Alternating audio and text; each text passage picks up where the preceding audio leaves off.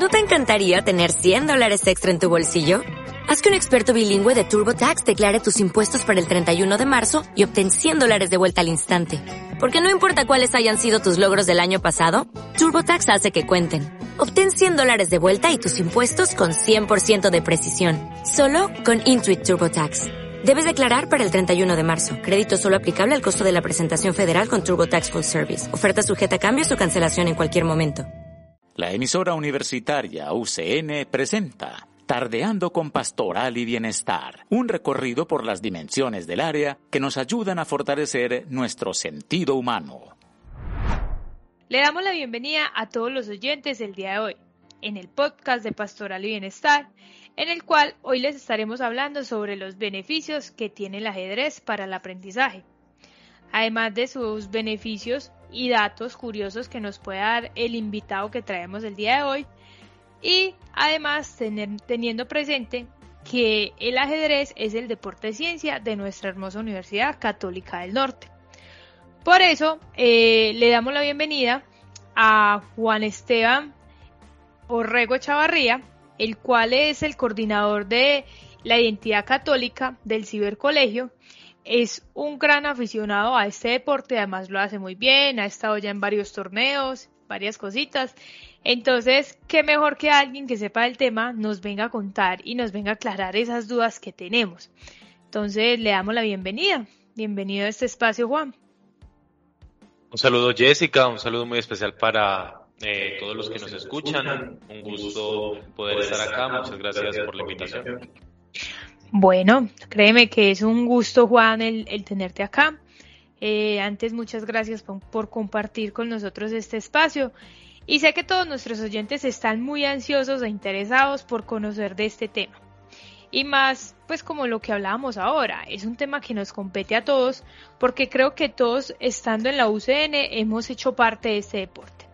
Entonces, vamos a empezar para hacer un poco dinámica esta, esta charla con unas preguntas, las cuales yo te voy a realizar Juan, y nos las va respondiendo para, tanto para nosotros como para los oyentes, podamos aclarar y saber más sobre este bonito deporte, que no es simplemente mover unas fichitas, ¿cierto? Entonces, vamos a hablar sobre, primero, qué es el qué beneficios tiene el ajedrez, pero no solamente en la rama del deporte, sino en las ramas del ser, eh, en, el, en lo social, en lo físico, en lo espiritual, en lo personal, ¿cierto? Como individuo cada uno, o otras que se te ocurran, Juan. Claro que sí, Jessica. Eh, bueno, podríamos eh, responderlo a partir de varias situaciones. Lo primero, ¿qué es el ajedrez como tal? Pues eh, ha tenido muchas definiciones y eh, muchos ajedrecistas, pero también eh, personales profesionales en otros campos del saber han tratado de responder a qué se debe el ajedrez y qué, y qué es como tal. Podríamos decir en un primer sentido que es un deporte, en cuanto que hace parte pues de de las competiciones del Comité Olímpico Internacional y que eh, implica pues una serie de, de, procesos que se tienen en todos los deportes y que tiene pues sus clasificaciones y competiciones deportivas. También se podría decir que tiene algo de ciencia en cuanto que implica un proceso organizado a partir de experimentación, a partir de unos pasos específicos, como lo tienen varios procesos que se hacen a través del método científico. Pero también se podría decir que en cierta medida es arte en cuanto que eh, luego de comprender como tal las particularidades del desarrollo pues del ajedrez, de, los objetivos, de las estrategias que se utilizan, cómo éstas eh, nos pueden llevar a eh, pues desarrollar como tal algo artístico, algo que sea estético y bonito por medio de una buena partida de ajedrez. Eh, ¿Qué beneficios trae? Trae muchísimos. Lo podríamos mirar de acuerdo con las, con las etapas de la vida en la que nos encontremos.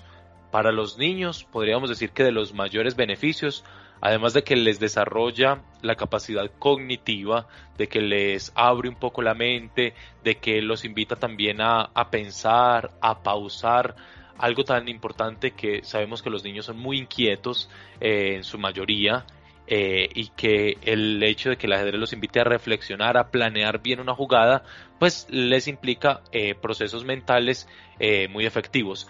Pero además de los beneficios que yo creo que muchas personas sospechan o intuyen de procesos mentales, también tiene procesos, por ejemplo, sociales. El hecho de yo poder asumir la derrota, yo poder tener una reflexión crítica sobre mí mismo.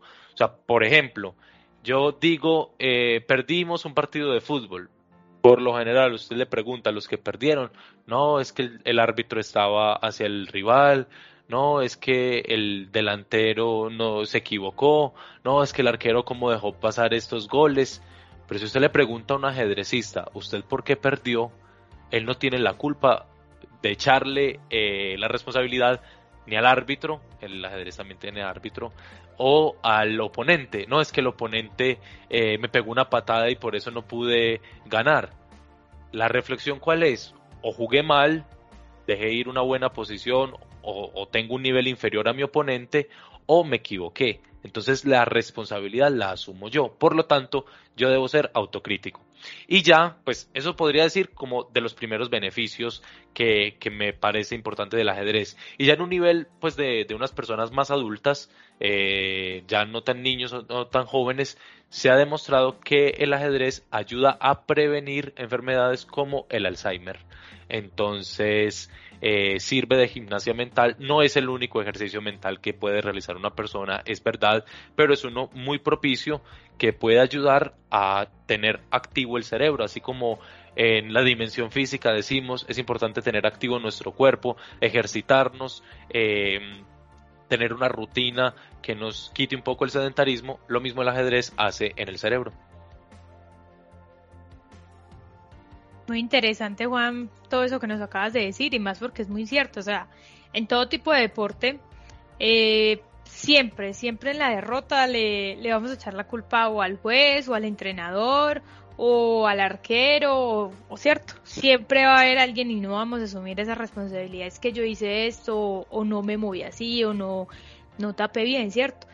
Y veo que es un deporte que, que implica esa conciencia, esa responsabilidad que debemos tener ¿cierto? De, de asumir lo que, lo que pasó. Si ganamos súper bien, sabemos que lo hicimos bien o, como decías tú, eh, hicimos bien una jugada o, así, ¿cierto? O también si lo hicimos mal nos da esa responsabilidad que yo digo que eso no solamente queda sirviendo para el deporte, sino para la vida, porque es que entonces eso ya te prepara por si pierdes algo fuera del deporte, ¿cierto? Y te da esos beneficios que, que nos va a ayudar a ser mejores personas. Entonces veo que tiene múltiples beneficios, ¿cierto? Entonces ahora eh, ya conocimos un poco de los beneficios. Otra pregunta que, que nos hacemos es si el ajedrez incentiva la creatividad, la creatividad y la imaginación. Sí, absolutamente, absolutamente la incentiva de una manera eh, muy, muy importante. ¿Por qué? Porque eh, y, a todos los niveles, tanto aficionados como profesionales, eh, los mejores jugadores, también incentiva eh, la creatividad y la imaginación. Porque hay varias cuestiones en el ajedrez. Una, por ejemplo, el hecho de que, como se han jugado tantísimas partidas de ajedrez a lo largo de la historia, evidentemente los que se dedican profesionalmente al ajedrez, pues miran las partidas de los otros, a cómo jugaban estos jugadores, qué puedo aprender, cuál era el estilo. Y ahora viene el momento de crear, de innovar, listo. Yo conozco, por ejemplo, las partidas de tal jugador muy bueno, muy creativo, pero yo qué puedo hacer para sorprender a mi rival, yo cómo hago una jugada que el otro no se espere, o cómo oriento el juego de una manera distinta a como el otro lo quiere hacer. Eso lo, lo, genera el ajedrez. Y en el otro sentido es que eh, pues las diferentes piezas que tiene el ajedrez tienen un valor, eh, diríamos, distinto, ¿cierto? Es decir, eh, un alfil, por ejemplo, en teoría vale más que un peón. una torre vale más que un alfil. Pero a la hora de jugar y dependiendo de las posiciones, yo, por ejemplo, puedo sacrificar, así se dice cuando yo regalo, por decir así, una torre mía eh, por un peón del oponente. Cualquiera diría, pero ¿cómo así? Si vale más, ¿por qué me la estás regalando? Justamente para hacer complejo el juego y para buscarlo a mi favor. Eso parte a partir de la creatividad. O sea, si el jugador es creativo, si el, jugador imagina, dice, listo, voy a sacrificar material, así se llama en ajedrez, pero voy a tener iniciativa, voy a buscar eh, eh, tener una mejor posición que el oponente. Y para eso, eh, inevitablemente, el jugador debe ser muy creativo. Muy interesante. Más porque, no sé, o sea, es que uno habla de creatividad y se imagina otras cosas, ¿cierto? Pero si lo llevamos al ajedrez, es el tema de, una buena jugada, de cómo me muevo, de si hago esto, de si muevo a este, ¿cierto? Entonces, eh, podemos ver varias cosas. Ya hemos hablado de la creatividad, la imaginación, eh, los beneficios. Y algo que nos mencionabas ahora, cómo este deporte que las personas ven que están, digamos, me ha pasado casos, no, es que es sedentario o eso que va a ayudar. Ver cómo lo que nos contabas ahora, que puede prevenir y ayudar al tema del Alzheimer, ¿cierto? Es una enfermedad que, que nos afecta mucho, pero ver cómo con un deporte que implica tanta concentración y tantas cositas eh, puede ayudar a prevenirlo. Otra cosa que, que, nos hablabas era que los niños se vuelven eh, responsables de sus actos, de sus decisiones, ¿cierto? Y esto lo que hablamos ahora, se sigue transformando para su vida adulta, para su, su juventud, ¿cierto? Asumir esos actos eh, y cómo puede aportar, eso es como una cadena, lo veo así, cuando ya estamos más adultos, a prevenir ese tema del Alzheimer y digamos que otras enfermedades que, pueden haber. Claro que sí, Jessica. Bueno, quiero hacer, mientras me, me hacías la pregunta, quería tomarlo a partir de, de tres aspectos. Lo primero lo de la creatividad, qué interesante que lo digas, sobre todo porque eh, yo me imagino que si alguno de los oyentes eh, juega ajedrez, pues no solamente sabe mover las piezas, sino que entiende de la estrategia y eso, cuando yo hablaba de la creatividad va a decir, claro, obviamente sí, pero un jugador que apenas sepa mover las piezas va a decir, ¿cómo así que creatividad? ¿De qué me están hablando? ¿Cierto? Eh, pues esto tiene, por ejemplo, una connotación muy, muy impresionante y lo voy a seguir comparando con otros deportes. Ya no lo pongamos con el fútbol, pongámoslo, por ejemplo, con el baloncesto. ¿Cierto? Si yo, como es, el baloncesto es un deporte de tanto contacto, o sea, es inevitable, yo al otro lo tengo que tocar eh, eh, porque es una cancha pequeña, es un balón grande y todos estamos buscando dominar el balón. ¿Cómo reaccionamos nosotros? Por lo general, uno eh, expresa las emociones de manera fuerte. Entonces uno grita, sea los compañeros, muévase pues, eh, porque no la encestó, eh, defiéndalo. En el ajedrez uno tiene que estar callado. Entonces, imagínese todo el esfuerzo mental que uno debe hacer porque uno puede estar pensando una cosa, bueno, tengo una buena posición, no se me puede ir esta partida, tengo que jugar muy exacto, eh, tengo que hacer el ataque, o sea, planeando todo eso en silencio. Y el oponente, estoy en una mala posición, ¿cómo hago? voy a perder la partida, no, no puedo enloquecer. Por ejemplo, el brillo de los ojos que tiene eh, la mirada de un ajedrecista que sabe que tiene una posición mala, está perdida y que el otro se equivocó. A uno le brillan los ojos cuando uno sabe, esta partida la voy a ganar. Pero claro, a uno también se le cae el brillo de los ojos cuando, ¿por qué cometí ese error? Y uno solo puede expresarlo a, través de la mirada, porque evidentemente si yo hablo, si yo le, converso al, al, oponente o si me paro y lo empujo, pues evidentemente me estoy saliendo de las reglas del ajedrez. Entonces, esto es una cuestión muy fuerte que, conectado pues con la otra parte de la pregunta de cómo los niños también son, son eh, responsables de sus actos, pues como un niño es capaz de ir eh, madurando, por decirlo así, esas actitudes si, si a nosotros como adultos todavía nos puede faltar madurar algunas formas como expresamos los sentimientos, pues sabemos que los niños los expresan como lo sienten y no les importa ser, como decimos nosotros, una pataleta, un berrinche, en cualquier parte. ¿Y cómo el ajedrez puede ayudar? Claro, las pataletas las vamos a ir madurando, las vamos a ir pasando, porque eh, vamos a aprender como tal de nuestros errores. Y ya con la otra parte del Alzheimer, bueno, quería también hacer una una acotación, una persona ya viene y dice, no, hace seis meses se descubrieron el Alzheimer, el, el, proceso del ajedrez no le va a ayudar como tal a revitalizar, por decir así, las células eh, del cerebro. Pero sí se ha demostrado a partir de estudios que personas que desde niños o jóvenes eh, jugaron el ajedrez o actividades similares de pensamiento tienen menos posibilidades de, eh, padecer esta enfermedad. Exacto, Juan, y eso es bueno dejarlo claro a nuestros oyentes, porque no es que entonces hoy sufrimos de Alzheimer y mañana vamos a jugar ajedrez y ya me curé. No, no, tampoco. Eso es un proceso, ¿cierto? El cual el cuerpo eh, lo va evolucionando y lo va manejando de una manera hasta el punto de que mira lo que pueda ayudar a esa disminuir o a prevenir el, el tema del Alzheimer. Otra cosa que, que me llamó mucho la atención es cómo juegan las emociones. O sea, uno diría que, o sea, es que el ajedrez, tú miras a alguien que está jugando ajedrez y dice, ay, no, esta gente ahí sentada, no le da sueño, nada, ¿cierto? Pero no saber todo lo que está en juego en ese momento, las emociones, el pensamiento, eh, no sé, de pronto la ansiedad, tantas cosas que se debe controlar en ese, en ese momento para no ir a embarrar, como se dice así. Y ver cómo como en algo tan simple hay tantas cosas, ¿cierto? En un cuadro de... ¿Cuántas, cuántas casillas que tiene el ajedrez? 64. 64. Empecemos, 64 cuadritos ahí, uno ahí ingeniándoselas. No, este tema está como chévere, espero que a los oyentes les esté llamando mucho la atención. Yo no practico ajedrez, yo soy entrenadora de fútbol, pero también creo mis jugadas y mis cosas, pero creo que una vez en uno, con uno de los equipos que yo tengo, yo les dije y les puse el ejemplo de cómo el ajedrez eh, puede ayudar en una, en una partida, ¿cierto? Entonces les ponía yo el ejemplo que decía una imagen que yo vi de un peón y un rey, que creo que el peón había como derrotado al rey, algo así, no me acuerdo bien.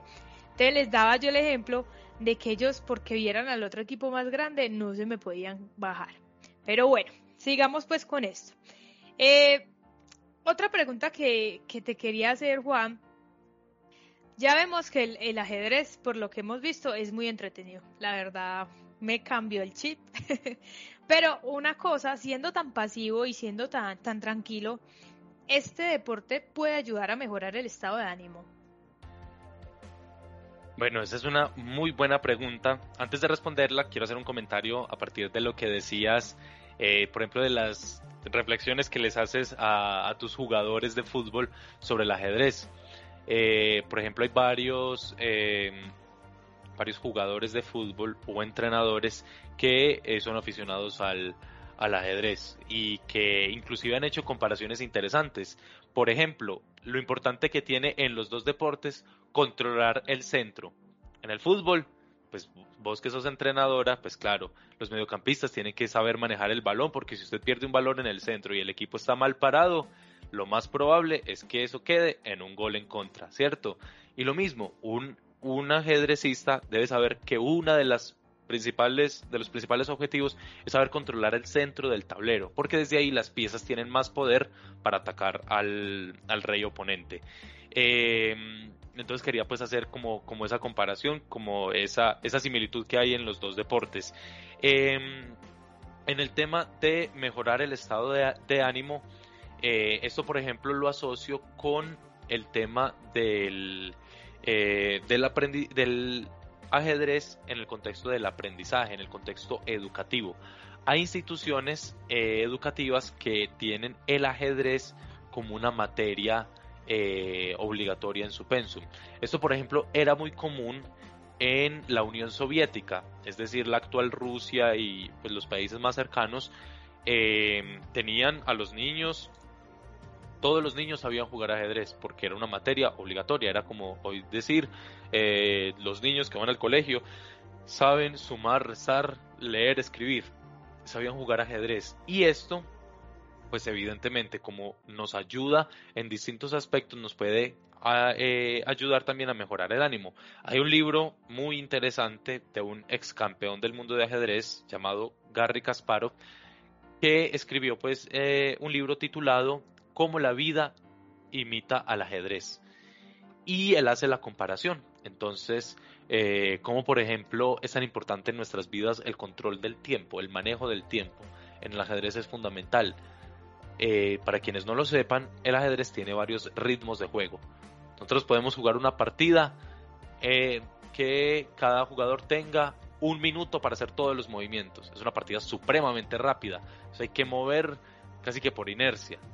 Podemos jugar unas partiditas de tres minutos. No es tan rápida, pero también no podemos pensar demasiado. Podemos jugar unas partidas de 15 minutos. Ya eh, no es tan, tan, tan ágil, pero sigue siendo un ritmo rápido. O podemos jugar las partidas clásicas, así se llaman, que son las más lentas, las que pueden ser de, para cada jugador una hora, una hora y media, dos horas, dos horas y media de juego. Pero qué importante el control del tiempo. En este libro, por ejemplo, también se habla de qué importante de eh, el hecho de, poder eh, tener una buena estrategia en la vida. No solamente pues ya en el hecho de ganar la partida, sino yo cómo enfrento mi vida, cuáles son mis aspiraciones, cuáles son mis metas y cuál es el paso que yo hago para cumplir esas metas. Entonces, eh, el ajedrez, claro, puede convertirse también en una obsesión para una persona, como todas las obsesiones, eh, pero también puede ser una herramienta muy útil con la cual yo aprendo para mi vida y fortalezco también aspectos que pueden estar fallando en mi vida. Qué datos tan interesantes nos acabas de dar. Ver cómo no solamente se va a reflejar en el deporte o en el momento, en los minutos. Me parece increíble jugar una partida de un minuto, tres minutos. Pues mientras hablabas eso me imaginaba que a mí me dijeran en un partido de fútbol tiene un minuto para hacer un gol y muchas veces ha pasado que se va a acabar el tiempo, se va a acabar el tiempo y uno sabe que tiene que meter un gol y, bueno, pasa y veces no pasa, pero uno tiene esos 45, 15, 30 minutos de juego, en cambio aquí puede pasar lo que decías, 3 minutos de juego, un minuto de juego, y para mover todas esas piezas debe ser una cosa muy tesa, la verdad que me quedo sorprendida. No, claro, y por ejemplo, eh, yo creo que una de las derrotas más tristes para un ajedrecista, o por lo menos lo digo en mi caso, cuando yo veo que el oponente es muy bueno y me superó, pues yo lo que hago es felicitar, pues no puedo ni enojarme siquiera, ¿cierto? Que bueno, juega muy bien, felicidades, qué talento. Pero por ejemplo, que a mí me dé tristeza perder una partida donde yo diga, tengo una muy buena posición, ya estoy encerrando al rey rival y se me acaba el tiempo. Claro, yo puedo perder por tiempo, se me acabó el tiempo, pierdo la partida. Pero estaba mejor, es, ya le iba a dar jaque mate, ya estaba cerca. Sí, pero se me acabó el tiempo. Esas partidas, por ejemplo, cuando se pierden así, son muy dolorosas. Sí, no, nunca lo he jugado y, nunca me ha tocado, pero me estoy poniendo en tus zapatos y debe ser una cosa muy triste, ¿cierto? Y yo creo que no, eso nos, nos puede dar una enseñanza, no solo en el deporte, sino para la vida. Muchas veces esperamos al mañana, esperamos a mañana hago esto, mañana voy y visito a este, mañana comparto con mi familia, mañana leo este libro, mañana el otro, y no sabemos qué va a pasar en el mañana, no vamos a saber qué, qué pasará en el, en el siguiente segundo o minuto que tengamos de nuestras vidas.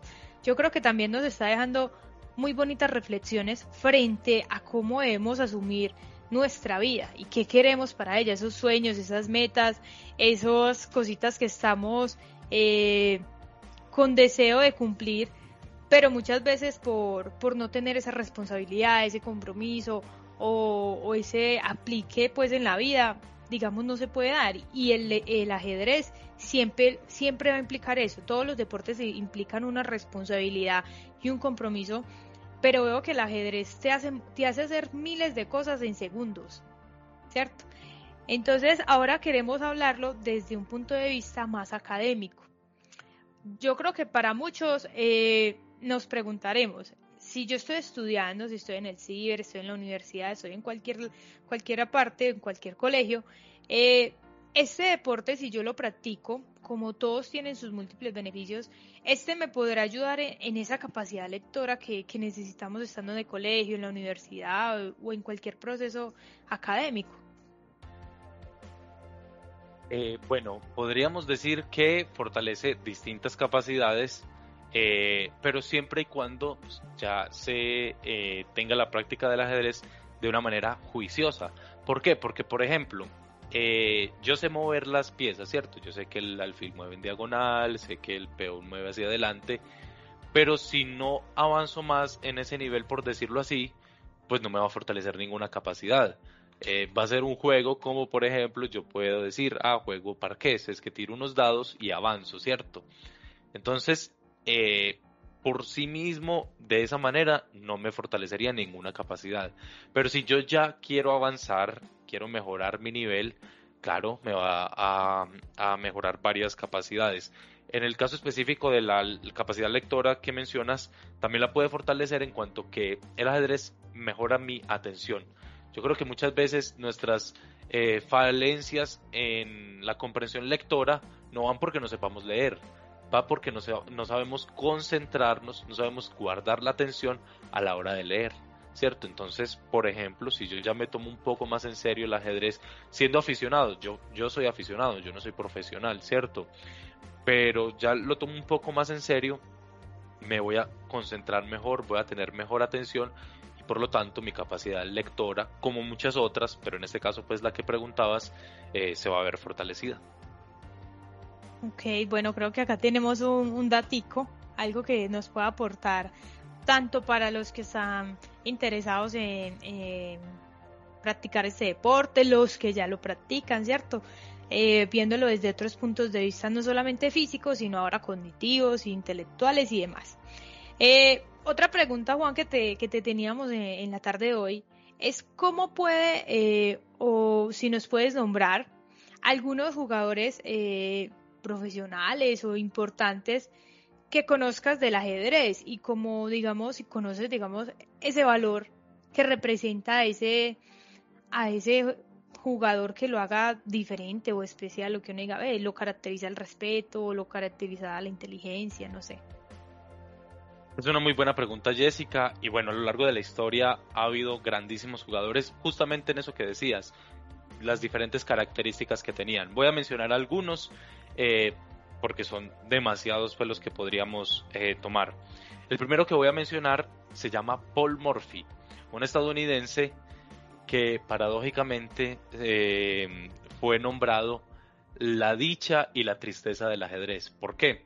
Porque era un, eh, un niño prodigio, con una inteligencia supremamente grande, que pues terminó el colegio y como era menor para la edad con la cual podría entrar a la universidad, él quería ser abogado, entonces no pudo entrar. ¿Qué hizo mientras ese lapso entre terminar el colegio y entrar a la universidad se dedicó al ajedrez?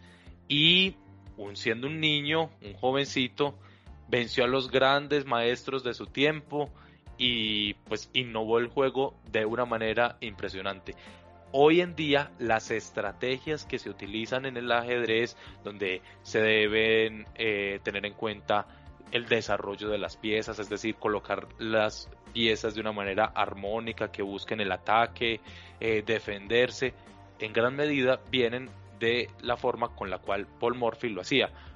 Esto podríamos decir que explica la primera parte del apodo, la dicha del ajedrez y por qué la tristeza. Porque él hizo una gira por Europa, recordemos, es estadounidense, hizo una gira por Europa y eh, venció a los grandes maestros de allá. Pues se supo que era el mejor jugador de su tiempo. Sin embargo, decidió a los 22 años dejar de jugar ajedrez y nunca más volvió a jugar ajedrez. Entonces no sabemos cuál sería, por decir, el techo, el culmen del nivel de Paul Murphy porque decidió abandonar el, el ajedrez debido a que tenía pues sus situaciones personales y, no lo quiso hacer más. Entonces, este es un caso pues que me parece importante. Otro que quisiera mencionar es un cubano llamado José Raúl Capablanca. Fue campeón del mundo. Em, los campeones del mundo se empezaron a contar desde finales del siglo XIX, es decir, cerca del año 1900. Antes de ese año, de esos años, eh, no, no había campeones del mundo se decía que este era el mejor jugador, como en el caso de Paul Murphy, pero el título oficial campeón del mundo de ajedrez fue a finales del siglo XIX. Y el primer eh, y único latinoamericano que lo ha conseguido es este cubano, José Raúl Capablanca. Y bueno, ¿por qué lo menciono? Porque muy particular, él no a, él nadie le enseñó a jugar ajedrez. Él vio, cuando tenía cuatro años, vio jugar a su padre. Él veía a su padre que movía unas piezas en un tablero, jugaba contra alguien y luego le dijo al papá que él ya sabía jugar. El papá, evidentemente, pero ¿cómo vas a saber jugar si yo no le he enseñado? Y lo particular era que sabía jugar y sabía jugar más que el papá. Entonces también era un niño prodigio, logró ser campeón del mundo y eh, tuvo pues una carrera excepcional y es uno de los jugadores más talentosos que ha existido. Eh, bueno, y voy a mencionar otros dos porque el tiempo es muy limitado. Eh, el otro que les mencionaba ahorita, Garry Kasparov, el del libro que les cité, fue campeón del mundo durante más o menos 20 años eh, también un jugador demasiado eh, importante, de los mejores de la historia, y tuvo un momento histórico muy importante y fue cuando todavía el ser humano podía jugar contra los computadores. Hoy en día ningún ser humano, ninguno, ni el mejor jugador actual, eh, es capaz de ganarle una partida de ajedrez a un, a un computador, porque ya tienen eh, un talento pues impresionante, calculan millones de jugadas por segundo y el ser humano pues eh, no, no ha podido llegar a ese nivel. Pero cuando las máquinas no estaban tan avanzadas, este señor que les menciono, Kasparov, jugaba contra los computadores y eso desarrolló pues una, una tensión muy interesante, la máquina versus el hombre. Y el último que les menciono es el actual campeón del mundo, Magnus Carlsen, es de Noruega. Eh, ah, bueno, el Kari Kasparov, el que les mencioné, era de Rusia, de la Unión Soviética, eh, todavía está vivo. Y eh, Carlsen es de Noruega. Él em, tiene una memoria impresionante. Desde niño, pues a los 5 años aprendió a jugar ajedrez y ya se sabía también todas las capitales de todos los países del mundo con el número de habitantes. Entonces era una cosa impresionante, un niño a esa edad saberse todos esos datos. Él mismo ha dicho que es que en su memoria tiene eh, exactamente memorizadas, valga la redundancia, 10.000 partidas de todos los campeones del mundo antiguos, de los grandes jugadores de la historia. Bueno, tiene una memoria impresionante y es el campeón del mundo de ajedrez desde 2013. Wow, muy interesante todos esos datos y ver cómo cada uno tuvo ese proceso de una manera diferente, ¿cierto? Cada uno se destaca en un mismo deporte, pero de una manera diferente. Unos lo aprendieron viendo al papá, otros que de esta manera, que la otra, ¿cierto? Muy chévere, la verdad. Eh, y creo que toda esa información ha sido muy útil, pero a mí me gusta ver las cosas desde los dos puntos de vista. Y me gustaría hacerte la última pregunta, porque como lo decías tú, el tiempo es oro ya vimos las ventajas, los jugadores que han sido reconocidos por su, por su conocimiento, por su manera de aplicarlo, pero ¿el ajedrez tiene algún, alguna desventaja o, puede generarle alguna desventaja a las personas? Bueno, eh, el ajedrez como cualquier actividad humana depende de cómo las personas la utilicen, ¿cierto? Si uno dice, por ejemplo, ¿el dinero es bueno o es malo? Eh, no tiene una respuesta en sí misma. O sea, un montón de papeles impresos no pueden ser ni buenos ni malos, pero ya depende obviamente del uso que yo le doy. Hace claro, yo soy una persona que recibo mi salario y soy muy generoso, ayudo a muchas personas. Entonces cualquiera diría, esta persona con dinero es una muy buena persona. Pero ya sabemos en muchos casos de personas que con el que por el dinero, con el dinero humillan, se hacen matar, matan y demás. Hago esta comparación porque así mismo es el ajedrez. Hemos hablado de las cosas buenas que trae el ajedrez, pero no es porque el ajedrez, es decir, las 64 casillas como lo mencionabas, eh, las 32 piezas que están, eh, ellas en sí mismas, no, esto es lo máximo que ha inventado la humanidad. No, ya es el uso que le damos, claro. Esto puede fortalecer lo que hemos dicho y muchísimas otras cosas más que puede traer beneficioso. ¿Qué desventajas veo yo en ese sentido? Eh, varias. La primera, el tema de la obsesión. Hay gente que en realidad, como diríamos un poco coloquial o vulgarmente, se empelicula con el ajedrez, ¿cierto?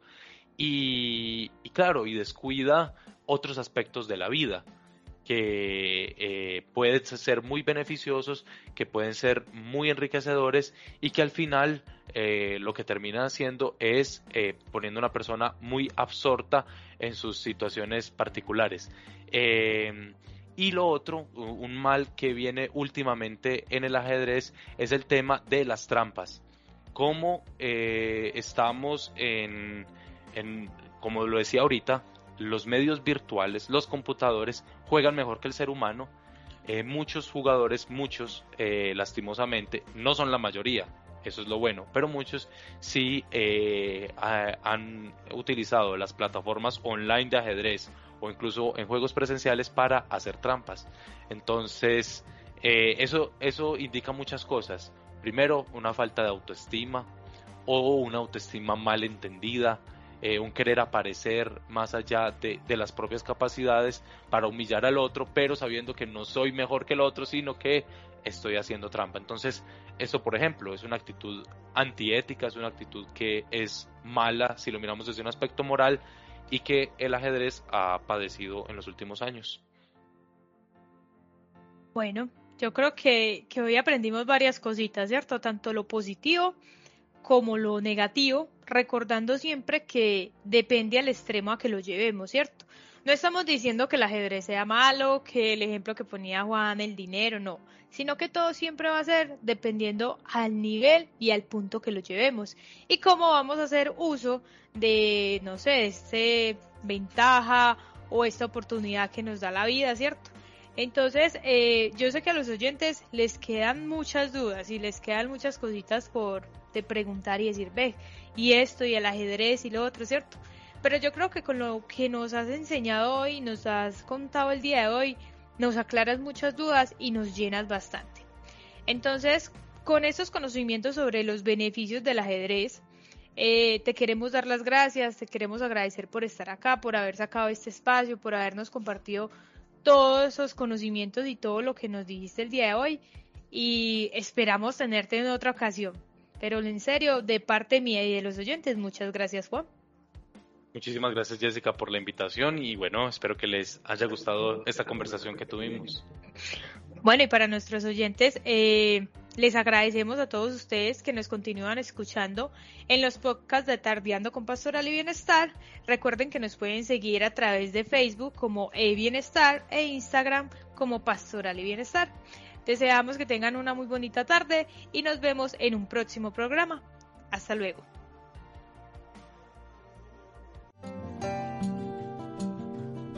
Emisora Universitaria UCN.